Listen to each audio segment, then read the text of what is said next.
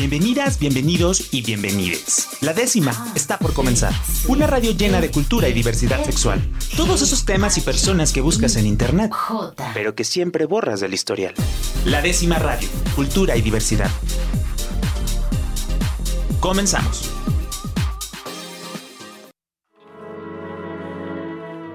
Miércoles, miércoles, miércoles por la noche a las 9 de la noche. Ya sabe que tiene una cita aquí en la décima radio a través de Jalisco Radio, el 96.3 de FM, la radio cultural del estado de Jalisco. Yo soy Rob Hernández. No sé si hoy quiero ser su amigo, pero hoy soy Rob Hernández a secas, ¿no? Y estamos aquí en la décima radio y vamos a tener un tema muy interesante que pues es como muy raro, muy difícil de entender, como diría nuestra amiga Patti Chapoy, muy extraño, pero muy curioso, ¿no? Entonces, este, vamos aquí a, desmarañar todo esto porque yo creo que más de alguna de, las personas que nos están escuchando aquí en Jalisco Radio o a través del podcast de la décima radio, Em, han escuchado eh, sobre, digo, ya hablamos en programas pasados sobre criptomonedas, abordamos un poco sobre blockchain, ahora vamos a hablar de los NFT, que son Non-Fungible Token, que van a decir, ¿qué es esto? ¿A mí para qué? ¿No? Pues ahorita vamos a ver para qué le sirve, porque es una nueva manera en la cual también se está pues comercializando arte, se está implementando tecnología para venta, para este, pues para muchísimas cosas que mire, yo la verdad es que no sé mucho de eso, pero aquí traje al expertazo, ¿no? Que nos va a ayudar. Este, y él es Miguel Marín, que es de Heurística Lab y también de la comunidad Metaverse México, que ya sabe también que el metaverso es algo pues muy muy nuevo, entonces le dije a Miguel, Miguel, caile la décima, platiquemos y veamos qué podemos hacer. ¿Cómo estás, Miguel? Hola Rob, encantado, un saludo a toda la, la comunidad y pues sí, un placer estar aquí hablando de estos temas que son muy, muy interesantes, que van a impactar a la humanidad en los próximos años y que representan, creo yo, desde mi perspectiva, una excelente oportunidad para todos. Oye, pues definitivamente todo esto de los non-fungible tokens ¿Cómo empezamos a explicarlo? Porque, a ver, creo que una, algo de lo que me decías es que uno de los objetivos de la comunidad Metaverse México es pues precisamente acercar o explicar de una manera mucho más sencilla todos estos temas a, las personas que a lo mejor no estamos tan acostumbradas a, estos temas de tecnología. Entonces, este, ¿cómo podemos empezar a entender los NFT? Uf, bueno, pues vamos entrándole, pero desde la perspectiva de, de, en qué se basa, ¿no? Digamos, existe una tecnología que se llama blockchain, que ya tiene eh, más o menos como 14 años. Esa fue la primera generación que, en la cual se basó Bitcoin. Y bueno, yo recuerdo que cuando estaba en la universidad hace un montón de años, pues esa, esa criptomoneda no, no valía nada, ¿no? E, era como una forma de... Eh, te pasaban la tarea y tú les te regalaban bitcoins y tú les pasabas la tarea y te, te regalaban. Oye, y, esos bitcoins entonces ahorita cuánto han de costar, ¿no? Sí, no valían nada, ¿no? En aquel entonces. Exacto, entonces te decían como, eh, abre tu wallet, no era como ahorita que ya existen las aplicaciones, era súper complicado. Pero bueno, la siguiente generación de, blockchain, eh, pues ya, eh, ya, incluía NFTs, ¿no?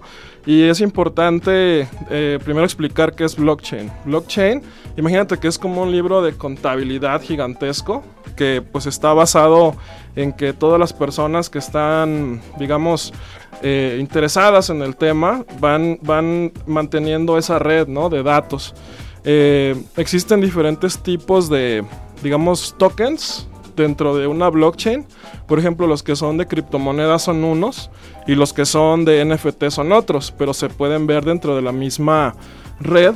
Eh, por ejemplo, la red Ethereum es una red que es la, es la red de segunda generación de blockchain. Y bueno, eh, para no complicar mucho el tema, eh, digamos, la diferencia entre una criptomoneda y un NFT es que una criptomoneda es fungible y quiere decir como que tiene una paridad, ¿no? Así como decir 100 es igual a 100 en otra moneda o .50 centavos es igual a .00 no sé qué eh, o que el valor se puede intercambiar, ¿no? Por ejemplo, como los billetes o como es un billete de 100, pues lo intercambias por otro billete de 100 y, sigues teniendo 100 pesos, nada más se cambia. Hay un numerito que dice que es un billete específico, pero pues da igual que tengas un billete de 100 u otro billete de 100. Sí, o incluso lo puedes cambiar por dólares, ¿no? O sea, o lo puedes cambiar por yen si hay una equivalencia. Eso es que es fungible. El que es no fungible, y así se traduce el non-fungible token, se refiere a que no puede ser, no puede ser divisible. Digamos, es un código único y es ahí donde pues ha tomado como mucha relevancia para poder respaldar mucha obra. Y es como ahora eh, se le da la posibilidad a los artistas, a creadores de contenido, a músicos, a pintores, fotógrafos, o ahora que están los metaversos de moda, pues eh, partecitas que son de un mundo tú, que tú puedes comprar, ¿no? Y que es, y que es un NFT. Te puedes respaldar lo que sea, pero es un código único. Digamos que, por ejemplo, los NFT es como la Mona Lisa. Hay una, ¿no? Y esa es como tiene su autenticidad y hay personas que han estudiado capas de pintura y mil cosas, ¿no? Ya las litografías o las reproducciones, ya eso sería como fungible, ¿no? Que puedes intercambiarlas, pero solo hay un original. Sí, sí, en efecto. Eh, vamos a llamarle a, la Mona Lisa original, pues el, el, NFT, ¿no? Y bueno, ya el caso de que se pueda replicar, tenga o no tenga validez esa réplica, pues ya hay una primera, ¿no? Entonces tú puedes verificar en la blockchain que es la tuya, la que sí es la original. Y eso es para lo que se está utilizando, para que tenga certeza quien posee la obra, para poder verificarlo. Oye, de repente esto es como un poco complicado porque literal estamos hablando de que todo se hace sentado en la computadora, ¿no? Y muchos de estos archivos te sirven para estar sentado o admirarlos sentados en la computadora en un mundo virtual, ¿no? Que a lo mejor, volviendo al, ejemplo de la Mona Lisa, pues si quieres ver la original, pues vas a un museo, vas al Louvre o no sé, ¿no? Este, o si está, va de visita, ¿no?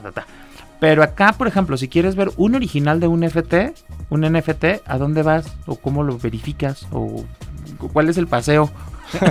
sí, ahí es donde empezamos a, a, platicar sobre las características de un ecosistema. O sea, no es eh, tan, tan así de que lo tienes en una aplicación y ya. O sea, sí existe un ecosistema que involucra eh, un marketplace, por ejemplo. Regularmente estas obras, eh, lo que se está utilizando es que se pueden hacer subastas. Digamos, tú tienes el NFT y dentro de ese marketplace, y ahorita vamos a hablar como de cuáles son los que están ahorita como muy de moda, eh, pueden hacer subastas donde van subiendo de precio la obra. Entonces todo eso pues genera, algún, genera fees para el artista, genera fees a ti que tú posees la obra y va incrementando de valor y también al marketplace. Y es ahí donde se vuelve interesante entender como estos ecosistemas, porque la idea es que todos se beneficien. Entonces podríamos decir que, mm, por ejemplo, el marketplace sería como esta especie de museo, de galería, que agrupa los diferentes NFTs o las diferentes creaciones que tienen un, un certificado de validez y que en ese lugar es donde se hace como el ¿Podría llamarse trading o como el intercambio, la subasta, la compraventa de, de, obras digitales? O? Sí, exacto. Eh, se, puede validar ahí y ahí es donde vive la obra. Eh, también es importante, como decir, que para poder eh, entrar a estos exchanges, pero, perdón, estos marketplaces de, de NFTs, necesitas tener una wallet. Estas wallet es como tu wallet del banco, pero esta es tu wallet del blockchain, ¿no? En este caso la tecnología que es más popular se llama Ethereum. Y esta, estas wallets tienen que ser compatibles con Ethereum para que tú puedas entrar a comprar o subir tu obra, ¿no? Entonces, cuando tú subastas algo, tú tienes en tu wallet el código de la obra, eso es lo que te respalda. Sin embargo, en el marketplace, cuando se hacen las subastas, aparece que es tuya. Y, ese, y ese código, pues tú lo tienes dentro de tu wallet. Oye, y por ejemplo, en este caso, la gente que nos debe estar escuchando decir, ay, pues qué chiste, me meto al marketplace y le saco un screenshot y ya tengo la imagen, ¿no? Ahí, como es como, ¿cuál sería la diferencia? Sí, se, se está dando mucho eso. Es uno de los, digamos, a mi manera de interpretarlo como eh, puntos de los que se abusa, ¿no? De parte de muchas personas que, que suben su obra y otros pues nada más están como replicándola y lo suben como propio. Eso fue algo que pasó el año pasado mucho, o sea, fue una como una cosa recurrente. Sin embargo, eh, ya los, los, digamos, estos eh, marketplaces de NFTs están implementando estas, estos mecanismos, ¿no? Para poderse proteger, donde tú ya no puedas descargarlo. Y ahí es donde empieza, eh, digamos, a interactuar como esta arquitectura de tecnología, que, digamos, es un poco complejo explicarlo, pero existe para que pueda vivir dentro de un marketplace. Imagínate, Rob, una como un servidor o un lugar donde no se pueda borrar el archivo nunca ese repositorio es independiente del marketplace y ahí es donde vive el, NFT por siempre y bueno, nada más se va como intercambiando el código. Entonces también eso es una forma de que se está validando que, que, sí puede haber réplicas, ya están implementando esos mecanismos para que con algoritmos se pueda evitar eso y que tú puedas verificar en dónde está alojado el original. Ok, entonces recapitulando un poco para la gente que ya nos está escuchando, decir, a ver, bueno, los NFTs son eh, como estas, pues pueden ser obras digitales, ya sea este, imágenes, audios, videos, etcétera, etcétera, que tienen una certificación que los hace ser únicos, que se resguardan en el blockchain. Que de esta manera, este como código es el que nos hace como certificar que esa imagen que yo tengo ah, no es un screenshot, ¿no? Es como esta parte. Pero para ello se necesita como pues acceder a entender como toda esta parte técnica, ¿no? De entrar al marketplace, que es donde podríamos empezar a comprar la compra-venta de estas obras, de los diferentes, y empezar como esta parte, ¿no? Algo así, vamos a Vamos aterrizándolo para ahí, ¿no? Sí, sí, sí, así es. Ok, y entonces también me comentabas que ahorita esta parte también ya se ha convertido en una especie de merchandising. ¿Cómo se está utilizando también en esta parte del marketing? Ok, sí, pues hablando de un ejemplo, eh, existe un market, hay varios marketplaces. Hay uno muy famoso que se llama OpenSea, ese es como el que utiliza la mayoría de las personas.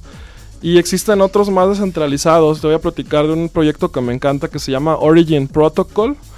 Ese, ese digamos, lo que tiene como misión, y de, hecho los fundadores de YouTube y de PayPal y mucha gente está apoyando ese proyecto, ¿no? Son de los fundadores y lo que pretenden es que tú tengas como tu tienda descentralizada, ¿no? Se llama D de Decentralized en, en inglés, Store, ¿no? Tu tienda descentralizada, que puede tener tu dominio, que puedas tener ahí tu obra y ahí tú puedas hacer como estos mecanismos de subasta y añadirle una capa más.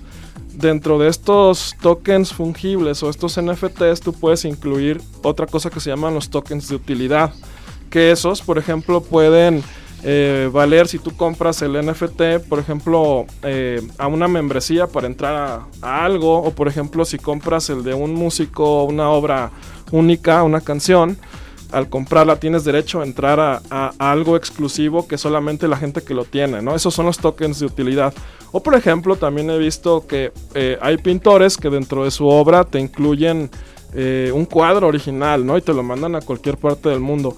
Y en estas tiendas descentralizadas he visto mucho como esta opción de que tengas tokens de utilidad y que no solamente sea una imagencita, ¿no? Que tenga también dentro de eso una eh, cosa que se puede intercambiar, como merchandising. O sea, el merchandising es diferente del NFT, eso que quede claro, ¿no? Sí, es más bien como estas prácticas utilizan el NFT para darle un valor más de promoción, de posicionamiento o como un valor agregado, ¿no? De no solo me compras el NFT, digo, en lo que la gente se acostumbra, sino que también, pues también ya lo estás este, dándole como un valor agregado. Oye, Miguel, pero vamos a un corte aquí en la décima radio, pero yo tengo una pregunta. Este. Es sencillo hacer un NFT porque a mí me gustaría empezar a hacer un NFT, pero uno es sencillo y dos, ¿cómo podría empezar a crear mis propios NFT? ¿Te parece si regresando el corte me platicas y me vas guiando paso a paso cómo vamos a hacer un NFT de la décima radio? Sí, sí, les vamos a ayudar incluso, ¿no? Para que podamos hacerlo posible. Perfecto. Bueno, pues vamos a un corte aquí en la décima radio. Le quiero agradecer muchísimo a Rafa Guzmán, que el día de hoy está aquí en los controles. Y pues también le mandamos un saludo a Fabián Pelayo, que pues nos cambió por el AM, pero pues también aquí anda al ladito y le mandamos un saludo para ver si, si nos está escuchando. Eh, vamos a un corte aquí en la décima radio, en el 96.3 de FM. Yo soy Rob Hernández y vamos, regresamos y de mientras, aquí joteamos.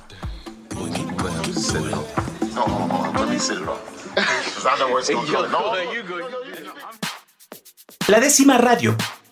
Cultura y diversidad sexual para todas, todos y todes. Regresamos. Ya regresamos aquí en la décima radio. Yo creo que ya estoy más este, convencido de que sí puedo ser su amigo el día de hoy. Ya se me está este, bajando todo lo que lo pesado de la semana. Pero bueno, ya es miércoles y ya dicen que me choca esta frase, pero dicen que es el ombligo de la semana. Y pues sí, sí lo es. este, ¿Para qué le echo mentiras, no? Pero bueno, estamos aquí platicando sobre los NFT, que son los Non-Fungible Token. Eh, si no sabe qué es esto, pues la verdad vaya a buscar Spotify porque en el primer bloque ya lo explicamos bien sencillo. Entonces, este, vaya, búsquelo en Spotify, en eh, la décima radio o en Apple, en Apple Podcast. Ahí puede encontrar este, todo esto y va a entender un poquito más de lo que vamos a hablar. Si ya nos viene siguiendo, pues vamos a la, a la parte interesante, porque aquí platicando con Miguel estábamos viendo... A ver, ¿es caro? Bueno, es difícil y también definiendo como que es difícil, o sea, a lo mejor decir, yo, Rob, quiero empezar a hacer como una colección de NFTs de la décima radio para subirlas a un marketplace y comercializarlas. ¿Es difícil hacerlo? Bueno, sí, sí te incluye como una parte técnica que debes considerar, eh, pero yo te diría como no, no es, digamos, el artista o el creativo puede enfocarse en eso y buscar, eh, digamos, comunidades como la nuestra, donde podemos ayudarles con todo el proceso técnico. Pero a grandes rasgos, lo primero que tienes que hacer es abrir una wallet, ¿no? Existen algunas wallets y una de las más usadas se llama Metamask. Esta wallet de Metamask se puede conectar a la red de Ethereum y esta red Ethereum es la que funciona en el 90% de los marketplaces, ¿no? Entonces, al tener esta wallet, eh, ese es como el primer paso, ¿no? Abrir tu cuenta, conectarla y después, eh, ya que tienes tu obra, pues imagínate que haces 10 fotografías o 10 cuadros. Oye, pero ¿esta wallet es como una aplicación o es una página web, una plataforma? Bueno, una wallet es, es como tu wallet del banco, nada más que pues está, eh, digamos, es tu dirección del blockchain, ¿no? Ok es tu, código único, ¿no? Por así decirlo, donde se asignan y donde tienes tus criptomonedas, tus NFTs, ¿no? Ahí es mi cuartito. Exacto. Entonces, eh, en esta wallet, eh, pues no tiene costo. O sea, abrir una wallet no, no tiene costo. Pero, por ejemplo, si tú lo haces en la red de Ethereum, hay una cosa que se llama el gas fee. Y es, es digamos, un, un fee por lo saturado que esté la red tú puedas como eh, pagar, si estás de acuerdo, ese fin, ¿no? Porque tú compres un NFT o subas un NFT. Por ejemplo, si tú subes un NFT que cuesta, no sé, 50 dólares eh, o, lo que equivale en Ethereum, eh, te va a decir ahí, este, lo quieres subir, te va a costar, no sé, 12 dólares de gas fee, ¿no? O sea, esto no es, no es malo ni negativo, simplemente la red y cómo está funcionando en ese protocolo, eh, existe como cierta saturación que tú puedes evitar. O sea, si, eh, digamos, si es como comprar el pase VIP en, Disneyland, ¿no? Para no hacer la fila. Exactamente. Entonces, si tú quieres pagar lo que te dicen ahí para que inmediatamente lo subas y lo o, lo o compres algo y ya. lo tengas inmediato, este, pagas más. Y es así ah. como está diseñado Ethereum. Pero, por ejemplo, hay otras alternativas que ya funcionan como compatibles con esa red. Por ejemplo, está una red que se llama Polygon, que ya es gratis. Entonces ya no necesitas eh, pagar ese gas fee por subir tu obra. Y si lo haces en la red de, Polygon, eh, pues es, es, más fácil y es el mismo proceso. Pues es como las aplicaciones, ¿no? Que de repente tienes la versión gratuita y pues te salen anuncios y te esperas y, ya si pagas después de, pues ya tienes, digo, eh, eh, en el Tinder puedes así como viajar por el mundo para ligar, entonces tiene sus beneficios estarle invirtiendo en esta parte en el gas fee, ¿no? Es como... Pues eh, no, sé si, si sea algo bueno, para mí es una limitante porque, digamos, la primera generación de, de tecnología NFT es la, la, generación de Ethereum, que es, es la segunda generación de blockchain. Y como estuvo diseñada, pues no estuvo diseñada para ser súper masiva, ¿no? Como ahorita se, se, está generando, como se, se, ha venido haciendo y, la verdad es que la red se ha saturado. Están ahora combatiendo eso. Eh, ya, como te decía, existen otros protocolos que ya no te cobran porque están diseñados para ser masivos. Y mm. va a salir una nueva versión de esta tecnología Ethereum, que es el 2.0, donde ya eso se, se, corrige, ¿no? Ya. Y, y, es más como por diseño que no estaban preparados para que fuera tan masivo y pues se satura, ¿no? Oye, y por ejemplo, bueno, eso es una parte de los gastos, pero yo hacer el NFT, este Voy con comunidades como Metaverse México. Este, ¿Hay algún costo? Digo, independientemente de, la preparación, este, de que si lo quiero hacer yo, pues debo de, saber prepararme, pero eh, en el desarrollo o la creación de esta certificación en blockchain de, las obras que tengamos, ¿tiene algún costo o es como gratuito también? Bueno, la, la, idea de esto es que sea lo más eh, descentralizado y open que pueda ser. Eh, digamos, esto sigue como una lógica de, que todos ganemos, ¿no? Eh, por ejemplo, hay, o sea, si lo ves desde la perspectiva de qué necesitas para, para subir uno, obviamente no es como lo subes y ya se vendió, o sea, tienes que hacer una campaña Existen comunidades cripto o de NFTs en Discord, en Facebook, en, muchas redes sociales, donde está como la gente que compra esas cosas y tienes que hacer cierta campaña, ¿no? Y eso, eso te lo hace alguien. Nosotros, por ejemplo, tenemos un modelo donde no, no, no, cobramos eso, ¿no? Como enseñarte. Eh, sin embargo, por ejemplo, hay cosas que si ya son hacer una campaña de marketing, pues es como todo, ¿no?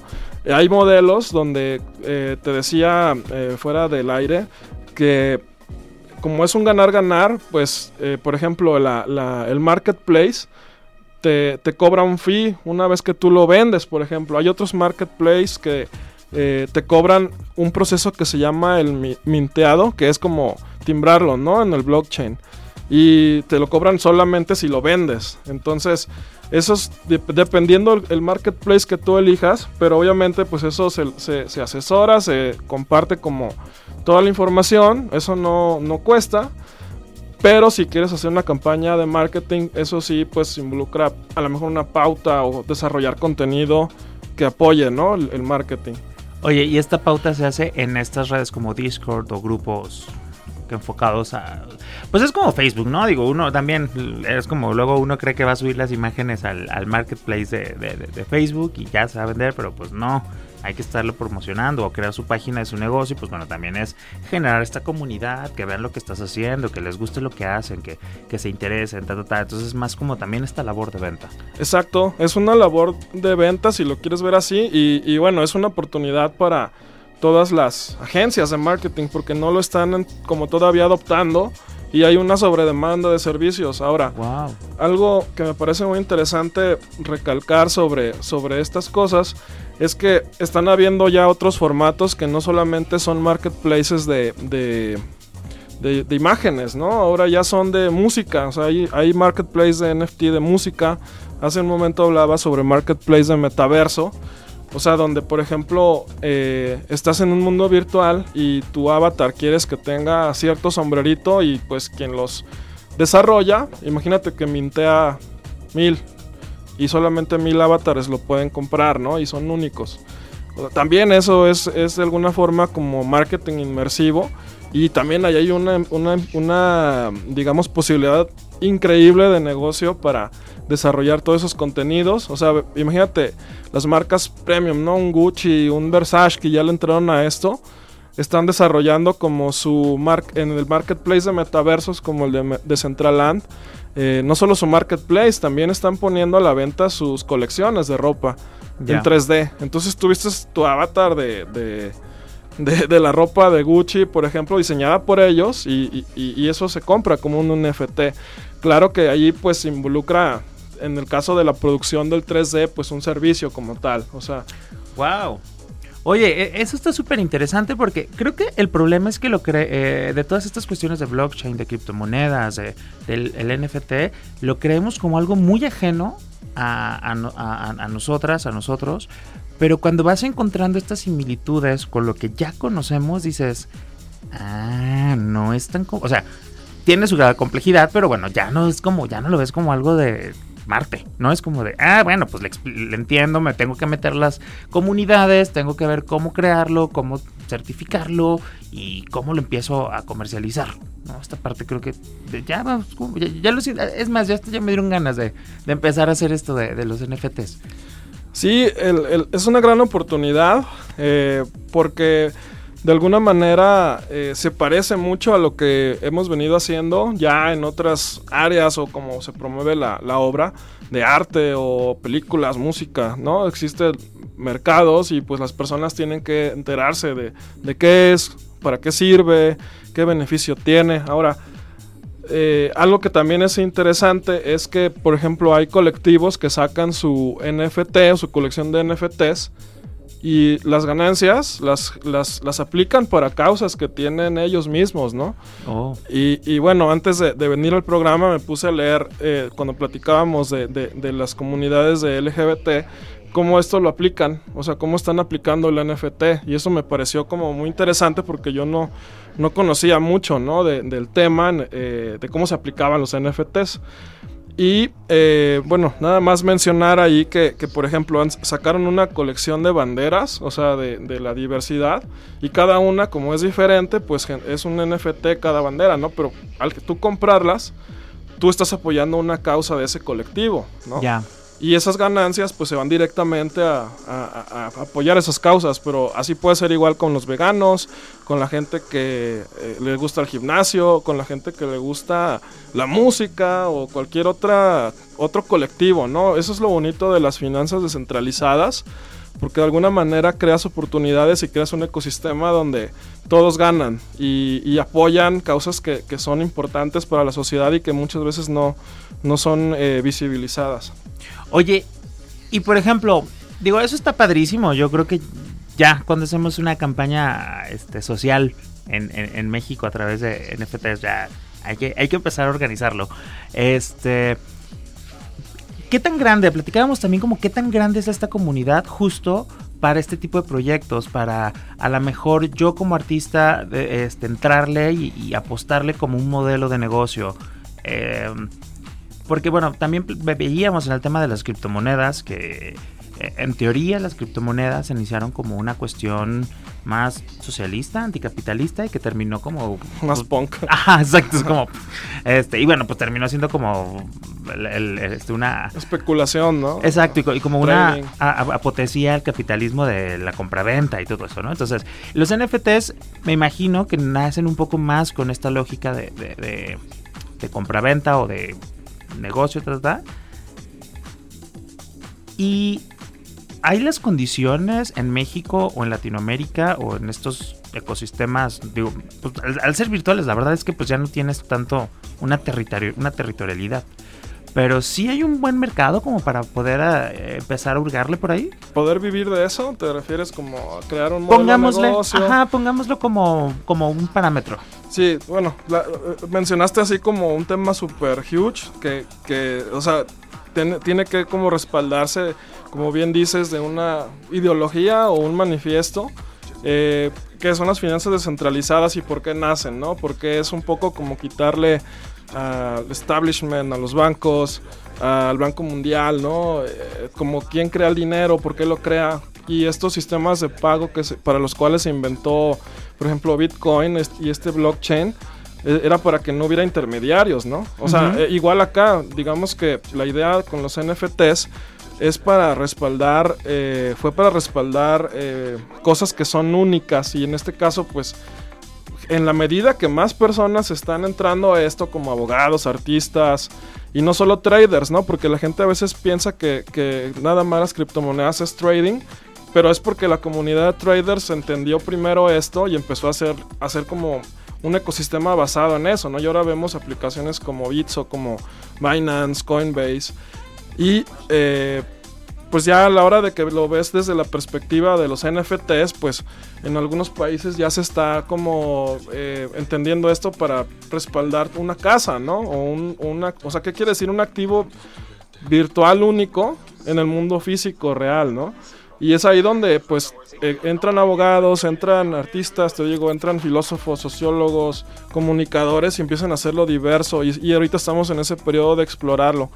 Ahora, eh, referente a si puedes tú crear un negocio de esto, por supuesto. O sea, esto, ahorita hay pocos millones de personas en el mundo, pero cuando sean, uh, imagínate la mitad de la población en las finanzas descentralizadas, esto es un, o sea, es algo que no, no, nunca ha tenido precedentes. Y bueno, podemos hablar de esa parte también después, ¿no? Pero eh, el mercado para esto es inmenso y, y, la verdad yo invito a la audiencia que que pueda conocer más del tema y pues ver en esto una posibilidad. Oye Miguel, y en esta parte ya para terminar la entrevista, este, me gustaría hacer dos cosas. Lo primero es cómo, lo, cómo les pueden buscar este, a Heuristica Lab o a Metaverse México, la comunidad, este, y si tienen como algunos cursos de capacitación o cómo hacen esta parte. Y en lo que nos platicas eso que le vayas pensando como, ¿qué se te ocurre que podríamos hacer eh, con esta parte social LGBT aquí en Jalisco, como explorando, echando ideas al aire, a ver si alguien que nos escucha dice, yo le entro. Ah, ok. Pues soy muy bueno pichando ideas, pero a ver si luego si, se comprometen. Este, no, bueno, la, parte de, de, de dónde nos contactan. Eh, esto antes le llamábamos realidades extendidas, pero ahora con esto de metaverso, que es como un branch donde ya eso se aplica al mundo cripto, eh, teníamos el nombre de una comunidad que se llama XR México, ahora se llama Metaverse México. Nos pueden encontrar en Facebook como XR México Oficial, en Instagram también. Y bueno, eh, por ahí pues, pueden buscarme en, LinkedIn eh, con mi nombre completo como Miguel Ángel Marino Orozco. Y pues pueden unirse a la comunidad, o sea, ahí es donde donde también necesitamos hacer diverso esto. Eh, primeramente, no es que demos cursos y cobremos por eso, simplemente es compartir la información, así como venimos aquí, vamos a muchos medios. Y lo que queremos es que la gente pueda crear esto, que, lo, que se pueda sumar, que pueda abrazarlo, que pueda imaginarse lo que puede cambiar el mundo con, con, esta tecnología. Porque una vez que lo entiendes, ya quieres hacer un montón de cosas, ¿no? Y pues nuestro trabajo es eh, ayudar a, que eso se lleve a cabo. Entonces, pues escríbanos, cuéntenos sus proyectos. Este, y bueno, a mí se me ocurre, eh, por ejemplo, escuchar causas, ¿no? Que son invisibilizadas. Eh, hay mucha desigualdad, ¿no? Desgraciadamente en el mundo. Y, por ejemplo, algo que es, digamos, muy sencillo de hacer es, es lo que te comentaba, ¿no? De crear, por ejemplo, colecciones NFTs para que los fondos que se recauden se pueda, se pueda crear eh, apoyo ¿no? para, para, esas, para esas causas. Y esto también hay como una nueva forma de aplicarlo, ya como a nivel de comunidad, cuando esto crece, que se refiere a una DAO. Una DAO es un acrónimo que es una eh, organización autónoma y descentralizada, donde pues tú compras tokens y te vuelves un una persona que influencia tu comunidad y tiene como, eh, digamos, esta organización, eh, puede tener su propia criptomoneda y que pueden también ahí votar sobre qué causas se pueden eh, utilizar con esos fondos, ¿no? Digo, de eso también podemos hablarles cuando nos contacten. Y pues las DAOs son el futuro de cómo se van a regir incluso hasta los países, ¿no? O sea, yo lo que te podría decir es que ya como cerrando el tema de, de pues va a haber mucha controversia en esto, pero eh, a, lo mejor en un futuro no hay necesidad de que existan países, ¿no? Porque ya las fronteras se pueden quitar con los metaversos, eh, digamos, la economía está ahí y, y, también pues los gobiernos se pueden hacer con tecnología, ¿no? Y podemos hacer que sea más justo esto a través de, de estas tecnologías. Oye, pues está padrísimo. Yo creo que eh, te vamos a seguir invitando, sobre todo para hablar sobre temas de metaverso, que también es otro tema, otro temazo que está un poco complicado y también es como de cómo es un juego o es un los Sims o qué estamos haciendo entonces este vamos a invitar y también en lo que podamos apoyarles para esta parte para crear proyectos posicionar estos temas creo que, que vale mucho la pena muchísimas gracias por estar el día de hoy aquí en la décima radio Muchas gracias Rob y, encantado de participar y también pues un gusto, ¿no? Eh, compartir con la comunidad que tienen. Muchísimas gracias. Eh, yo soy Rob Hernández. Estamos aquí en la décima radio, 96.3 de FM. Mando un saludo a quienes nos están escuchando en Puerto Vallarta, en Ciudad Guzmán, en Guadalajara o en cualquier parte del mundo a través de jaliscoradio.com o en las plataformas de streaming Spotify, Apple Podcasts, Amazon Music, todo. O en el en todos lados. No les voy a decir más, búsquenos y nos van a encontrar. Eh, muchísimas gracias, vamos a un corte aquí en la décima radio y regresamos con más contenido padrísimo.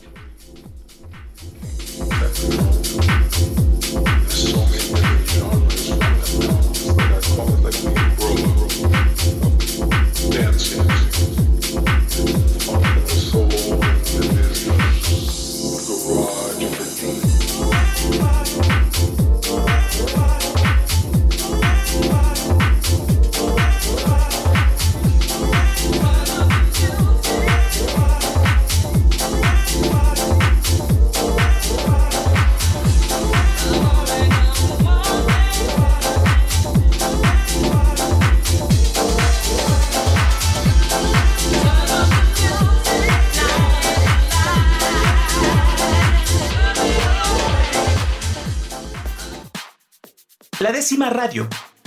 Cultura y diversidad sexual para todas, todos y todes.